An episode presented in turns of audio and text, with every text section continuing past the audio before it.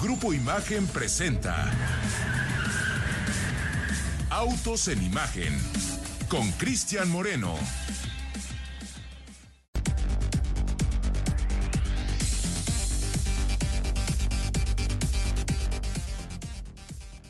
Hola, buenas noches amigos, dos en imagen, noches acá en Alemania, desde donde seguimos transmitiendo completamente en directo. Son las 12 de la noche con 30 minutos. Buenas tardes allá en la Ciudad de México, en donde ya son las 4 de la tarde con 30 minutos. El día de hoy nos movimos de locación, estamos ya aterrizando en la ciudad de Múnich. Hemos recorrido más o menos unos 600 kilómetros desde que agarramos nuestro camino y al día de hoy pues una carretera muy lluviosa, una carretera eh, que obviamente eh, se ha dejado eh, sentir por el cambio de temporada. Prácticamente en cuanto aterrizamos había un clima soleado, caluroso y con una gran cantidad de verano, pero en cuanto cayó el fin de semana también cayó el nuevo calendario, la nueva temporada. Y acá en Alemania las cosas, como siempre, son extremadamente precisas. Así es que el día de hoy, pues ya tuvimos días lluviosos todo el día estuvo lloviendo y sin embargo me sorprende gratamente eh, el, eh, las condiciones, eh, el, formato que tienen aquí en Alemania de, conducir. Por un lado, pues ustedes bien lo saben, todo muy ordenado, a pesar de que estamos atravesando prácticamente por lugares para algunas otras culturas y civilizaciones inhóspitos. Aquí en Alemania todo lo tienen perfectamente bien arreglado. Así es que a pesar de la lluvia, a pesar de la, niebla, a pesar de todas eh, eh, las circunstancias que había en cuanto al clima, lo cierto es que nos fue muy, pero muy bien en los caminos, ningún accidente, a pesar de que se reparaciones, pero debo decir que la infraestructura envidiable, ojalá y más eh, países en el mundo tuvieran las carreteras que tienen acá en Alemania. La tecnología es otro tema importante que hace la diferencia, obviamente todas las asistencias, todas las ayudas le permiten eh, a este país tener carreteras libres de velocidad. Eh, hay algunos otros lugares que las tienen, sin embargo, las más famosas y, las que a mí más me gusta manejar son definitivamente las de Alemania.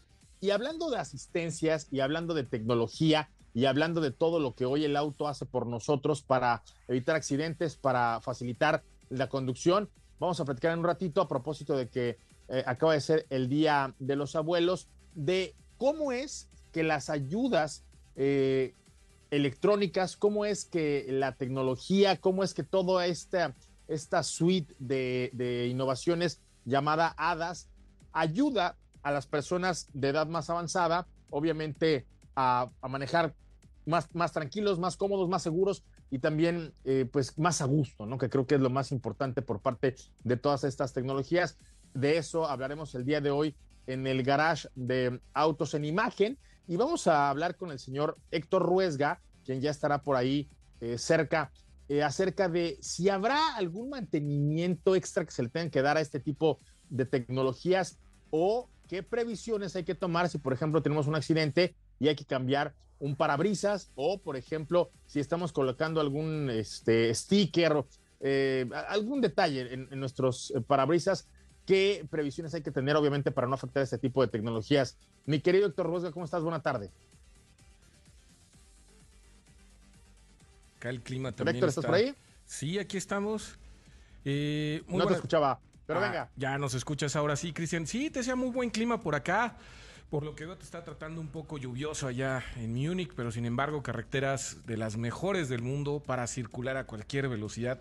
Sigue siendo un paraíso manejar en esa autobahn, sin duda alguna.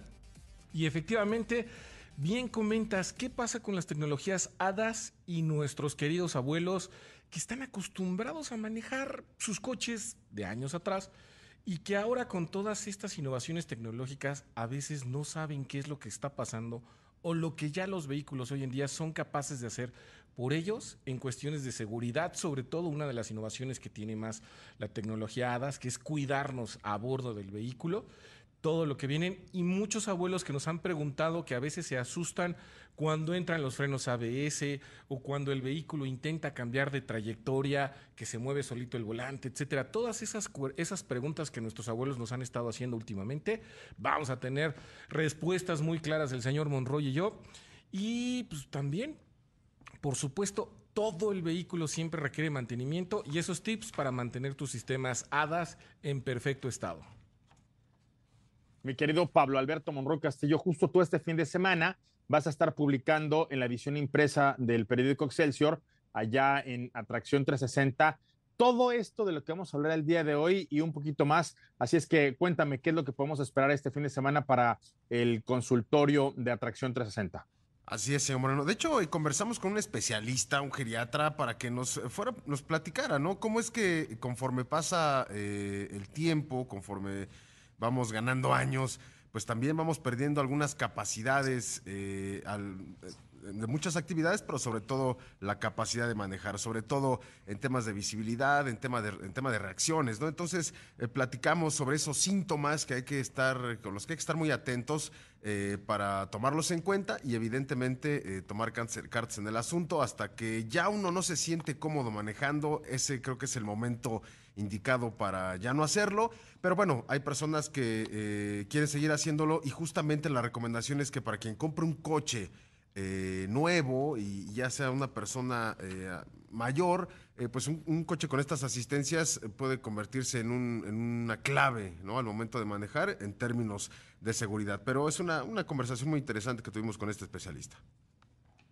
Fíjate que ahí, Pablito, no quisiera únicamente encasillar a las personas que pues ya son abuelos, hay, hay abuelos muy jóvenes, y tampoco encasillar a una edad determinada. Lo cierto es que a mí me ha pasado que de pronto hay días que ya no siento la vista al 100, eh, después de manejar, por ejemplo, unas ocho horas, nueve horas en algunos días largos, eh, como cuando hicimos este trayecto en donde nos llevamos a un Mazda 3 desde Salamanca hasta Toronto, había jornadas tan largas que de pronto ya la vista se cansaba después de cierto, de cierto eh, tiempo frente al volante, inclusive cuando cambia la, la luz, me pasó hoy, todo el día estuvo nublado y sentí que eh, veía perfectamente bien, pero ya cuando cayó la noche y obviamente con toda la señalización que es una muy particular en las ciudades de Europa, pues sí tenía que eh, disminuir la velocidad para no, no equivocarme, para no cometer errores. Y creo que todo esto es propio de lo que la tecnología hoy puede hacer, no solamente por personas de la tercera edad, sino por aquellos que, como yo,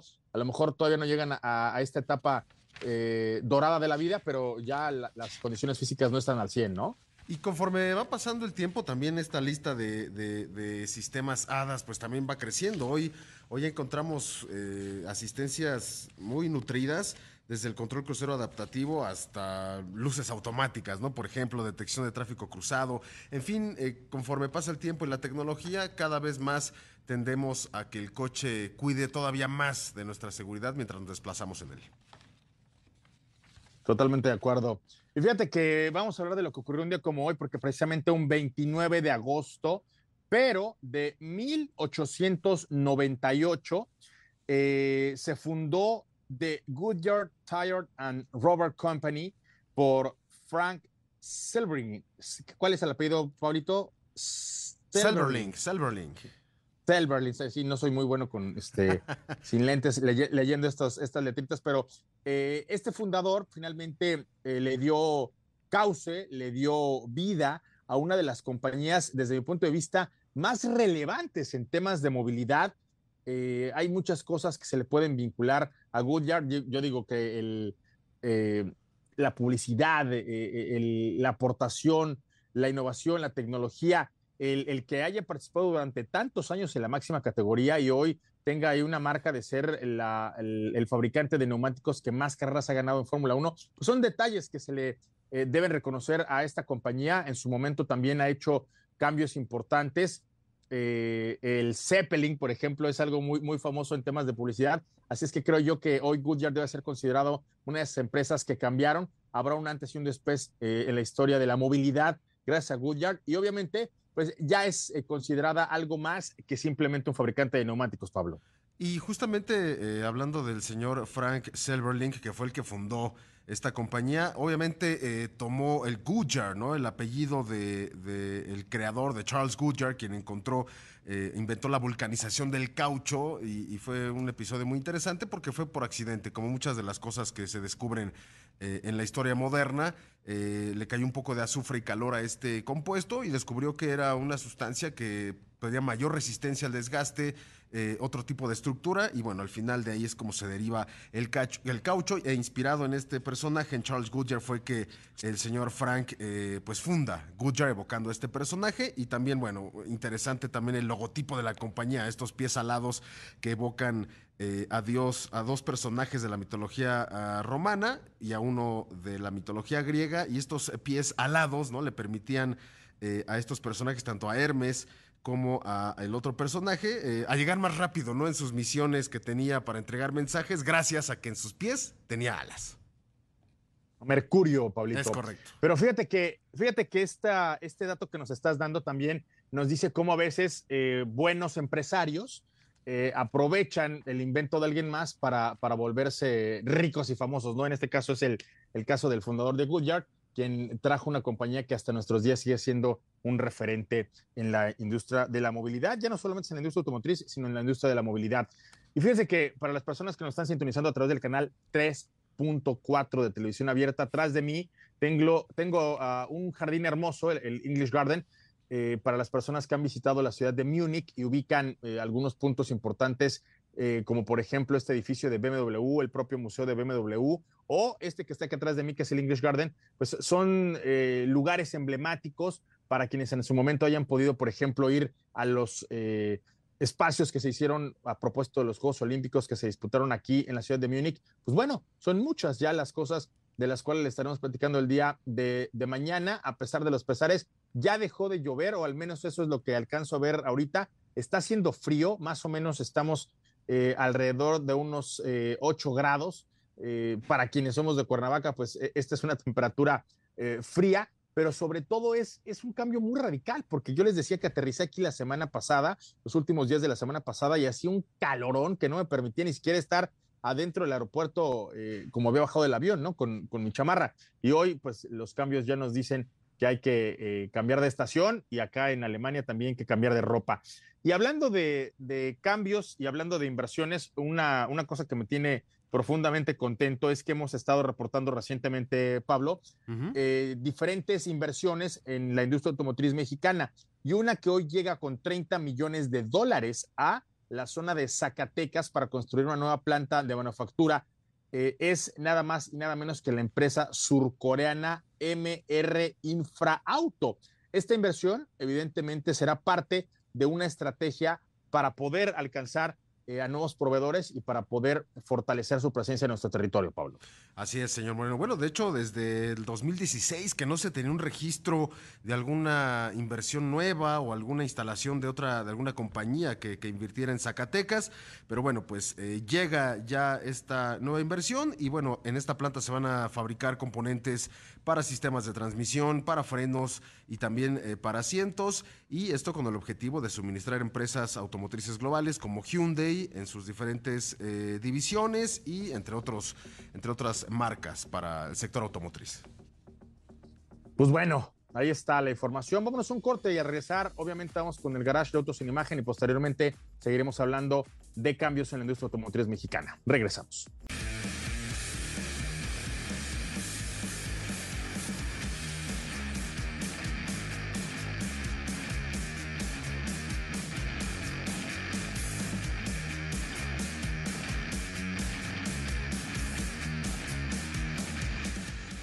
Bueno, cuando son ya las 12 de la noche con 47 minutos, 4 de la tarde con 47 minutos allá en la Ciudad de México, eh, seguimos transmitiendo completamente en directo aquí desde Alemania. La verdad es que ya me metí, estaba en la terracita que, tengo aquí justo enfrente de, la ventana, pero hace un frío que, ya no puedo aguantar. Y vamos a continuar con la información. Les eh, comentaba hace un ratito que vamos a tomar este tema de todas las asistencias, de todas las ayudas que la industria automotriz ha venido desarrollando con el paso del tiempo y que de una forma o de otra ayudan a las personas, eh, sobre todo aquellas personas de la tercera edad que todavía se sienten fuertes, que todavía se sienten eh, con ganas más que otra cosa para seguir manejando. ¿Cómo es que toda esta eh, evolución, mi querido Héctor Ruesga, hoy hace una diferencia significativa con respecto a la conducción que tienen las personas de la tercera edad o las personas como yo, que aunque no somos todavía de la edad dorada, pues ya, ya no llegamos eh, con todas las capacidades al 100, que tenemos que utilizar, por ejemplo, lentes. Eh, en algún momento a mí vino la gente de la FIA y se acercó para eh, preguntarme que si yo requería lentes para conducir. Les dije en aquel momento que no, que yo podía manejar sin ningún problema. Y en ese momento, Héctor, me mandaron a hacer con un equipo de especialistas que, que ellos tienen aquí en la Ciudad de México, bueno, allá en la Ciudad de México, un examen y a raíz de eso fue que yo empecé a utilizar lentes para manejar y esto la verdad es que pues ya tiene algunos años, ¿no? O sea, yo estaba todavía en los treinta y tantos cuando me percaté que para tener sobre todo una mayor seguridad al volante había que utilizar lentes. Me parece que muchas personas están en esas eh, condiciones, que muchas personas están precisamente eh, ahí y no nos damos cuenta lo necesarias que son todas estas tecnologías y estas ayudas para hacer nuestra conducción más segura, Héctor. Bien dices, eh, este tema que es muy importante de hadas y, nuestros queridos abuelos, yo estoy seguro que gracias a esta tecnología, más de un accidente, por supuesto que ya se evitó. Y una de las por las cuales me gustaría empezar, que hemos visto de cerca con clientes que ya son adultos mayores, el tema del frenado, eh, que cuando tienes el tema de precolisión, antes de que te acerques demasiado al coche de enfrente o si el vehículo que va delante de ti se frena y acortas la distancia, el mismo vehículo te alerta e inmediatamente frena si tú no reaccionas. Es una de las que a los adultos mayores más les ha ayudado porque a veces pierden esa, esa noción de la distancia o se llegan a distraer un poco y la reacción de sus reflejos no es la misma. Entonces, esta es una de las asistencias que más les llama la atención porque han llegado al garage y nos dicen, oye, es que el coche de repente se me paró, se me amarró. Inclusive a veces se llegan a asustar porque pues obviamente actúa el coche por sí solo. Entonces, ya después comprenden que no, fue precisamente una de estas asistencias de seguridad del frenado precolisión, que es una de las que más pueden evitar los accidentes. Y fíjate que otra que nos han llegado a preguntar mucho es el asistente de abandono de carril, que cuando vamos precisamente en el carril que escogemos, sí, si te desvías un poquito, empiezas a morder un poco la raya, el mismo auto hace la corrección. Entonces, para los adultos mayores de repente puede ser un poco impactante si no sabían que el vehículo lo tiene, porque resulta ser que de repente se subieron a manejar el coche del nieto y pues más de uno tuvimos y tenemos abuelos que tenían su Ford, su Chevrolet por ahí guardadito y era el que inclusive es el vehículo que se va heredando entre las generaciones y de repente manejan el vehículo del nieto o de la hija y ahí es donde viene la sorpresa, ¿no? Que, oye, es que el coche solito gira o solito se mete al carril o de repente se abandona el carril, no puedo dejar de o no puedo quitarle esa alerta que emiten, ya sea acústica o las sensaciones áptiles que vibra el volante o el asiento. Entonces puede llegar a ser un poco, eh, pues sí, te puede sorprender que de repente tengas estas sensaciones y no sepas lo que está o que las tenía el vehículo. Entonces, hoy en día nos hemos dedicado bastante en el garage a explicar a, estas, a estos adultos mayores, a nuestros abuelos, ahora estos vehículos tienen todo esto. El abandono de carril, el freno de colisión, el tema de que encienden las luces automáticas o cuando giras el volante las luces se direccionan, también lo agradecen mucho. Porque bien dices, tú empezaste a usar lentes a los 30, 35 mayores, ¿sí? Igual yo llegué a los 40 y todo este tipo de ayudas y asistencias para tener mejor visibilidad, vaya que han ayudado son de las dos que yo les llamaría más la atención, eh, que son las que más sorprenden. Abandono de carril y frenado de colisión o el frenado de emergencia. Cuando frenamos súbitamente, se encienden las luces, se encienden las luces, eh, los flashes, precisamente las intermitentes, para advertir que nosotros estamos parados.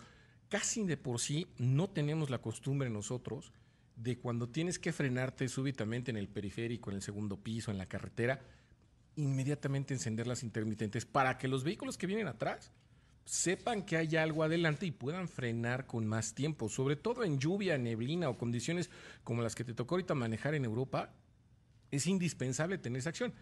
Ya los vehículos lo hacen por sí solos. Y otro tema que estabas tocando, ¿qué mantenimientos podemos tener? ¿Te has dado tu cuenta dónde están los sensores, Cristian, normalmente puestos de estas tecnologías? Del parabrisas. Sí, exactamente. Y en algunos vehículos, de repente, les da por ponerle stickers, ya sea, o la placa del coche, de repente la pueden poner en ciertos lugares por gusto o porque le, puse, le quise poner el sticker. Hay sensores de hadas y, y sistemas láser y cámaras que no deben de tener ningún objeto que los tape. Entonces, si ponemos un sticker, una calcomanía, o si ponemos el portaplacas, o si ponemos algún aditamento, podemos afectar estos sensores y marcarían fallas. Pero una de las cosas importantes también que se suscitan, en condiciones un poco extremas, vamos a entender terracería, un poco de lodo, o ahora en lluvia, que es muy común que vas en la carretera y por supuesto el coche se va ensuciando por la suciedad del piso, de la lluvia, esa mezcla que se hace de lodos, y llegas a tapar las cámaras un poco. Es importante que si de repente el vehículo nos alerta con sus alertas de diagnóstico en el cuadro de instrumentos, te va a marcar que hay algún problema con el sistema HADAS, bajar y checar que estén limpias las cámaras. Es muy importante. Estas cámaras están enfrente, muchas por la parrilla, un poco abajo también, y también en el parabrisas, como bien acabas de nombrar, donde tendríamos el retrovisor básicamente, pero viendo hacia enfrente están esas cámaras. De hecho, si vemos nuestro coche de frente, vamos a darnos cuenta que tiene esos pequeños ojitos, que es muy importante que el cristal parabrisas esté limpio y en condiciones óptimas para poder trabajar las cámaras correctamente. Entonces, no stickers, limpiarlos continuamente, estar al pendiente en carretera si hay alguna alerta, porque ha pasado que de repente los sensores se ensucian y a veces no nos damos cuenta a tiempo, entonces puedes llevarte un susto esperando que entre heladas y no entró, o el control de crucero adaptativo, ese tipo de herramientas, hay que tomar en cuenta que dependen mucho de la óptica que llegan a tener los sensores, por así decirlo, o de la forma en la que sensan hacia enfrente. No es mucho el mantenimiento que hay que darles, básicamente hay que estar conscientes nada más de limpiarlos frecuentemente o de ver que estén limpios, ¿no? No, no suelen fallar y son muy comunicativos cuando detectan alguna avería. De ahí viene otro factor importante, porque han llegado al garage temas de que está fallando heladas, precisamente llegan, escaneamos y nos marcan ciertas irregularidades o ciertas fallas de calibración. Pero sucede que esos vehículos de repente por algún percance tuvieron que cambiar su parabrisas, no pusieron el parabrisas adecuado. Eh, de repente si blindan los vehículos es muy frecuente que los parabrisas, si tú blindas gran parte de los vehículos que hoy tenemos, pierden cierta capacidad las cámaras porque tienen el aumento del cristal tan grueso. Entonces en algunos casos se logran recalibrar, en otros ya no es posible dependiendo el grosor y el nivel del blindaje o si cambian el parabrisas, si viene sombreado, si viene tintado, si viene con algunas otras cosas, hay que cerciorarse que cuando cambiamos parabrisas, fascias, parrillas, esas partes de colisión, que sean exactamente las mismas y tengan las especificaciones del fabricante, para que cuando las reinstales, todo funcione correctamente y no se lleven la mala sorpresa que de repente conseguí el parabrisas más barato, que es lo que nos, nos hemos encontrado en esos casos, Conseguí el parabrisas más barato, pero ¿qué crees? No trae la ventana para que funcione bien el sistema y de ahí empiezan los problemas de regreso. Ahí es un tema muy importante también el de estar bien conscientes de todo lo que comunica, como tú lo acabas de decir, por parte del vehículo hacia eh, el auto eh, y hacia toda la tecnología, porque como tú bien dijiste, tenemos sensores, tenemos radares, hay eh, muchas piezas que están ubicadas, por ejemplo, detrás de, los emblemas de las marcas, eh, ahora son cada vez más grandes y han aprovechado este reposicionamiento para ubicar precisamente en esta pieza específica mucha de la comunicación, de la información que le dan al, vehículo de la tecnología. Pues muy bien, Héctor, este fin de semana tendremos parte de esta información allá en la edición impresa del periódico Excelsior en el consultorio. Pero por el momento, pues vámonos un corte y regresamos. Estás en Autos en Imagen.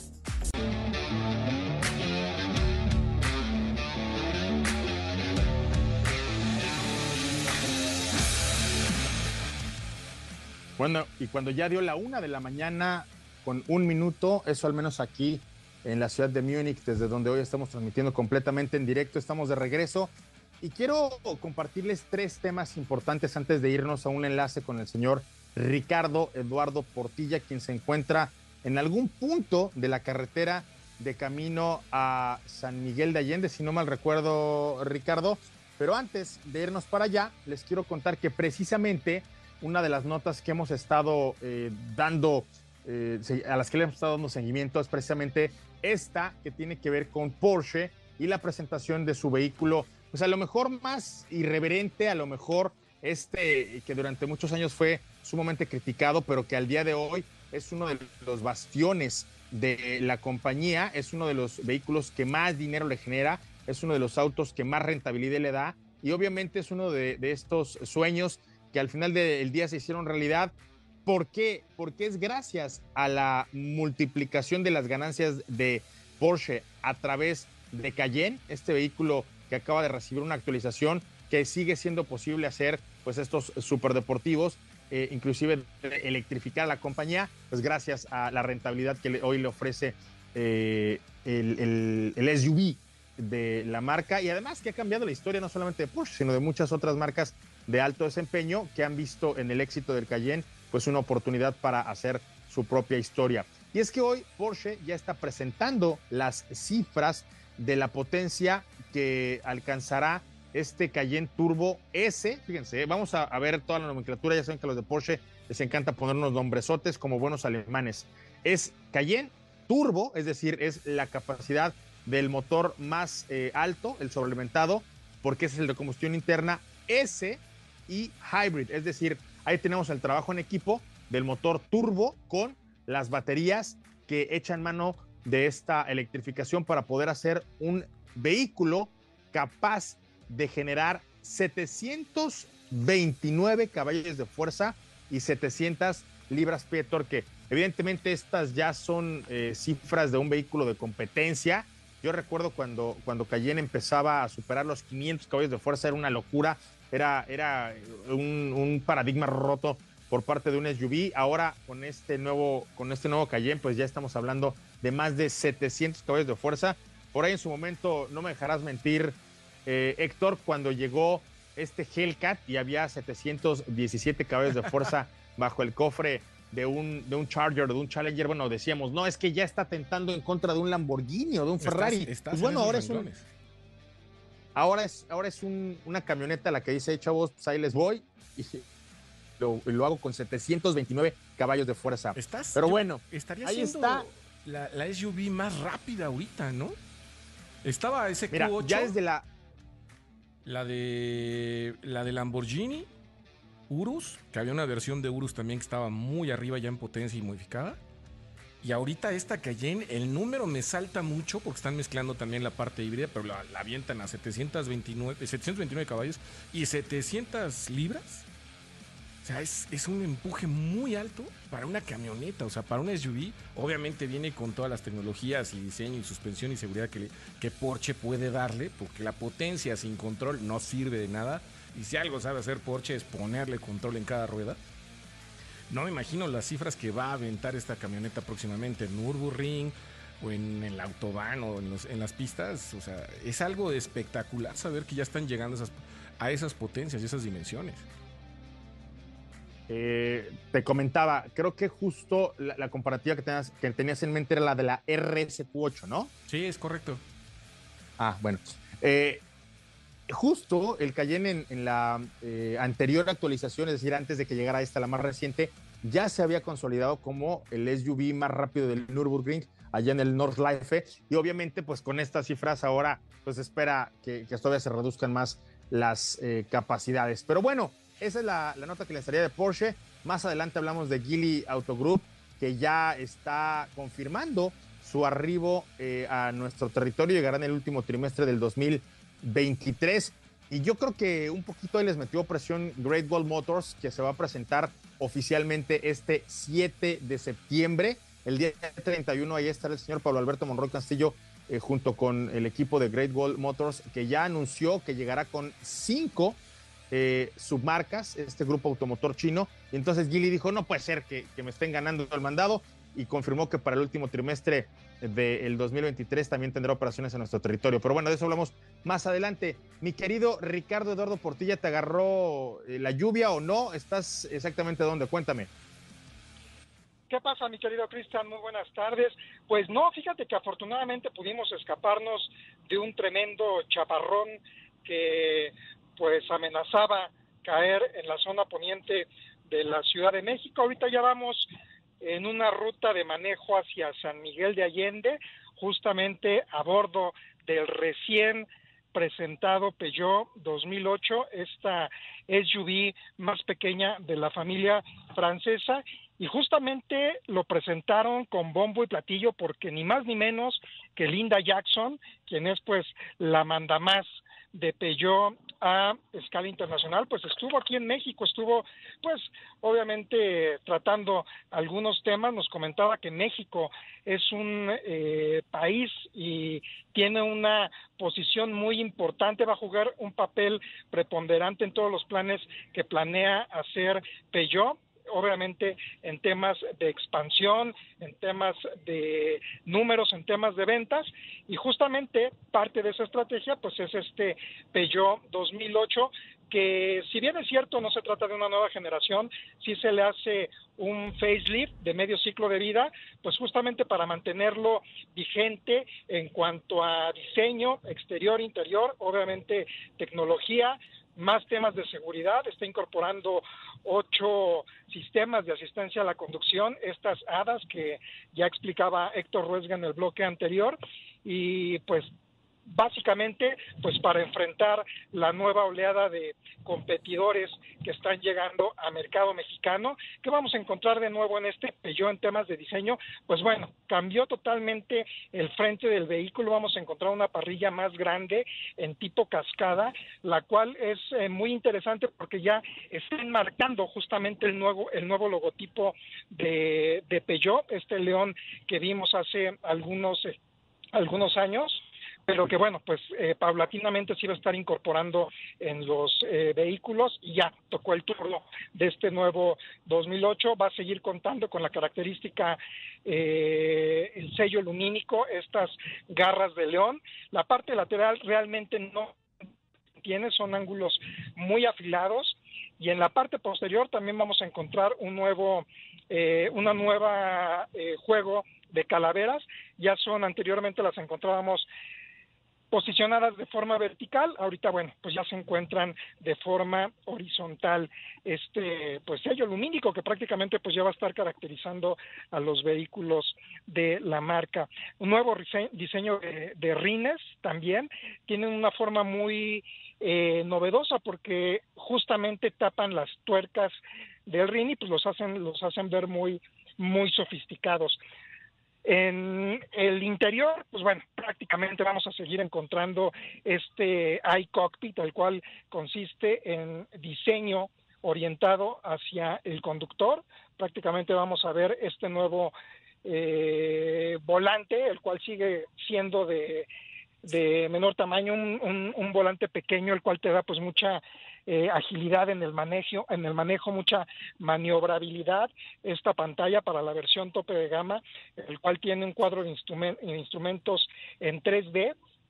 Y bueno, con el tema de la motorización, va a seguir prácticamente conservando el mismo motor.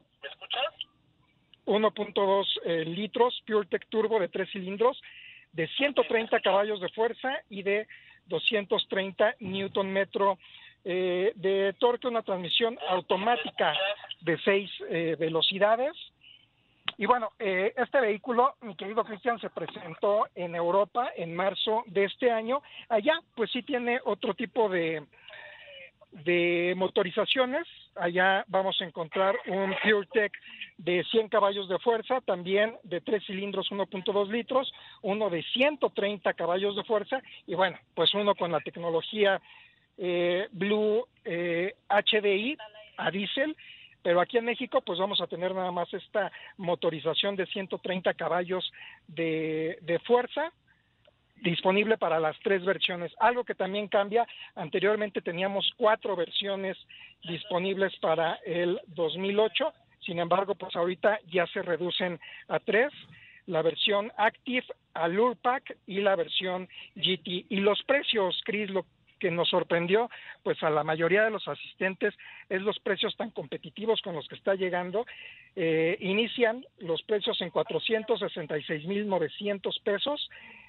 Posteriormente la versión Alur, la versión intermedia, 530.900 pesos y la versión tope de gama, la GT, la que venimos probando, 563.900 pesos. Prácticamente solo aumenta 3.000 pesos en comparación de la versión 2023 eh, y esta nueva pues tan solo aumenta 3.000 pesos, Cris. Fíjate que está durísima la competencia justo en ese segmento y sin temor a equivocarme, el Peugeot 2008 y el Peugeot 3008, desde que arribaron al mercado internacional, se han consolidado como referentes de lo que un SUV es capaz de hacer. Es evidentemente eh, la reinterpretación de lo que habían alcanzado con sus hatchbacks ahí en la marca francesa y ahora eh, llevado a una eh, camioneta. Finalmente tienen toda la tecnología que Peugeot ya nos había presumido desde hace muchos años, pero ahora en unas nuevas dimensiones. Eh, lo cierto es que cuando comienzas a manejar estos vehículos, Ricardo, te olvidas que estás en una camioneta, el centro de gravedad lo, han logrado colocar en una posición privilegiada para que el auto se agarre al piso, todo el tema de la, aerodinámica, todo el tema de estos motores sobrealimentados, la forma en la que ahora eh, estas cajas eh, de velocidades son capaces de exprimir hasta el último caballo de fuerza de estos motores, es impresionante la plataforma.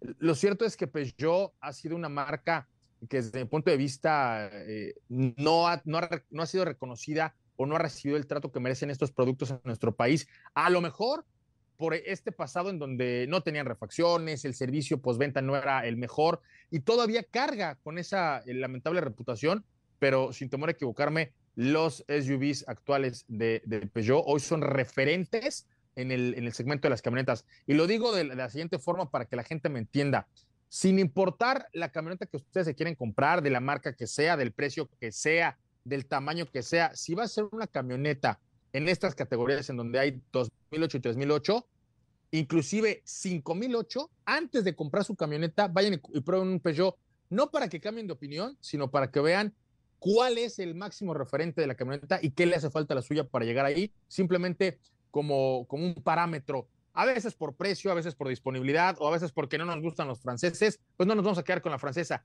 Pero lo que sea que vayan a comprar, siempre mírenlo con estos vehículos porque de verdad son extraordinarios, Ricardo. Sí, y esta experiencia que estamos viviendo apenas va comenzando, Chris. No he tenido todavía oportunidad de ponerle las manos encima a este vehículo, pero sin duda alguna va a jugar una parte importante en los planos de en los planes de Peugeot en México. Fíjate, simple y sencillamente tienen el plan de actualmente hay 53 agencias pretenden que para 2024 tener 151 distribuidores de Peugeot y también en cuanto a, las ventas, en este 2022, pues se han eh, vendido aproximadamente eh, 8.326 unidades y se quieren vender 18.500 para 2023. No te vayas, Ricardo. Vamos a un corte regresamos. Estás en Autos en Imagen. Bueno, y cuando estamos de regreso ya son la una de la mañana con 18 minutos, eso al menos aquí en Múnich, desde donde hoy estamos transmitiendo completamente en directo las 5 de la tarde con 18 minutos allá en la carretera en donde se encuentra mi amigo el señor Ricardo Eduardo Portilla. Ricardo, ya nada más para terminar, dos preguntas. Si no las tienes eh, aún resueltas, me las contestas para el día de mañana. Si ya te las sabes, eh, platícame.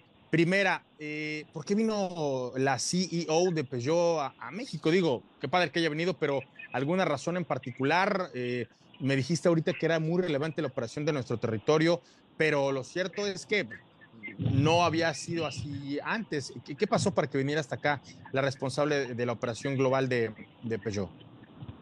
Sí, pues justamente llegó, eh, entiendo que el domingo, y justamente estuvo ayer, hoy pues precisamente ya, ya salía hacia, me parece que Estados Unidos, y siempre sencillamente pues está haciendo una pues gira, una serie de reuniones para analizar los mercados y evidentemente pues plantear la estrategia que trae la marca en eh, años venideros, con, prácticamente consiste en crear e incrementar eh, las ventas de Peugeot en los mercados donde tiene presencia. México es una parte muy importante y coincidió pues justamente con esa eh, presentación del 2008. Pudimos platicar con ella, la verdad que cosas muy interesantes que ya lo estaremos mencionando eh, la próxima semana. Concretamente hablaba de tecnología, de un Peugeot muy evolucionado en cuanto a tecnología se refiere.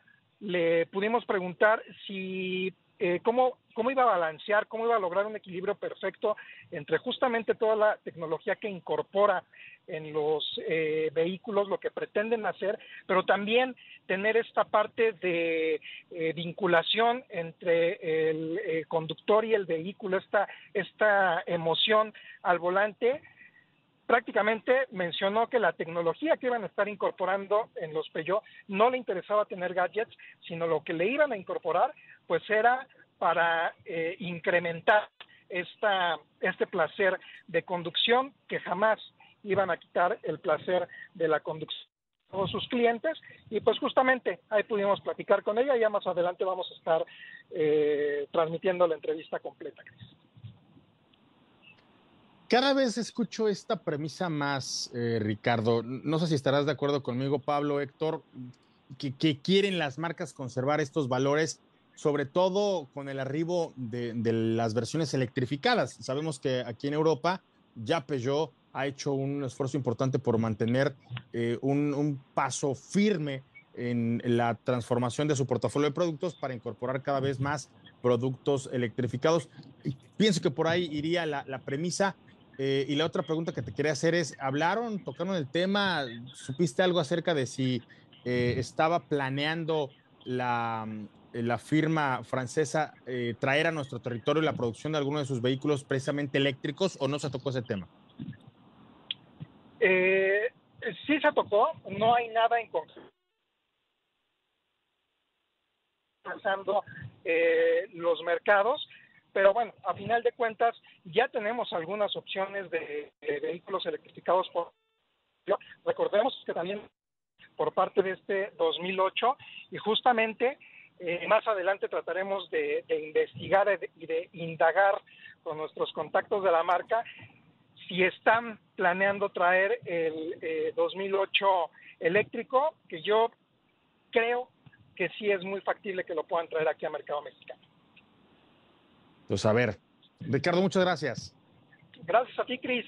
Nos escuchamos al ratito y el sábado vamos a estar presentando más de este 2008. Nos gustó tanto que no lo vamos a devolver hasta la semana que entra. Nos vamos a llevar con nosotros.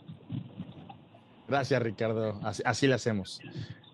Pues bueno, eh, hablando, hablando de electrificación, Héctor Pablo, fíjate que Mercedes-Benz ya hizo oficial que ellos también estarían abriendo algunas eh, estaciones de carga de alta velocidad. Hoy, con el fenómeno que está ocurriendo alrededor de Tesla, eh, los fabricantes automotrices ya se dieron cuenta que ese también es un negocio en donde tienen que entrar, eh, no únicamente por, por darle una nueva unidad de negocio a las propias marcas, sino por darle a sus clientes actualmente pues soluciones para recargar los vehículos que están ellos comercializando. Así es que, así como lo hemos visto en otras marcas, así como en su momento lo vimos allá con Hyundai en Corea del Sur, así como Audi nos lo presentaba ya hace algunos meses, así como allá en México, ya detrás ahí de la eh, planta de Cuautlacingo en Puebla, hay una electrolinera que te ofrece este tipo de tecnología. Así Mercedes-Benz hizo oficial que abrirá ya sus primeras estaciones de carga de alta velocidad y obviamente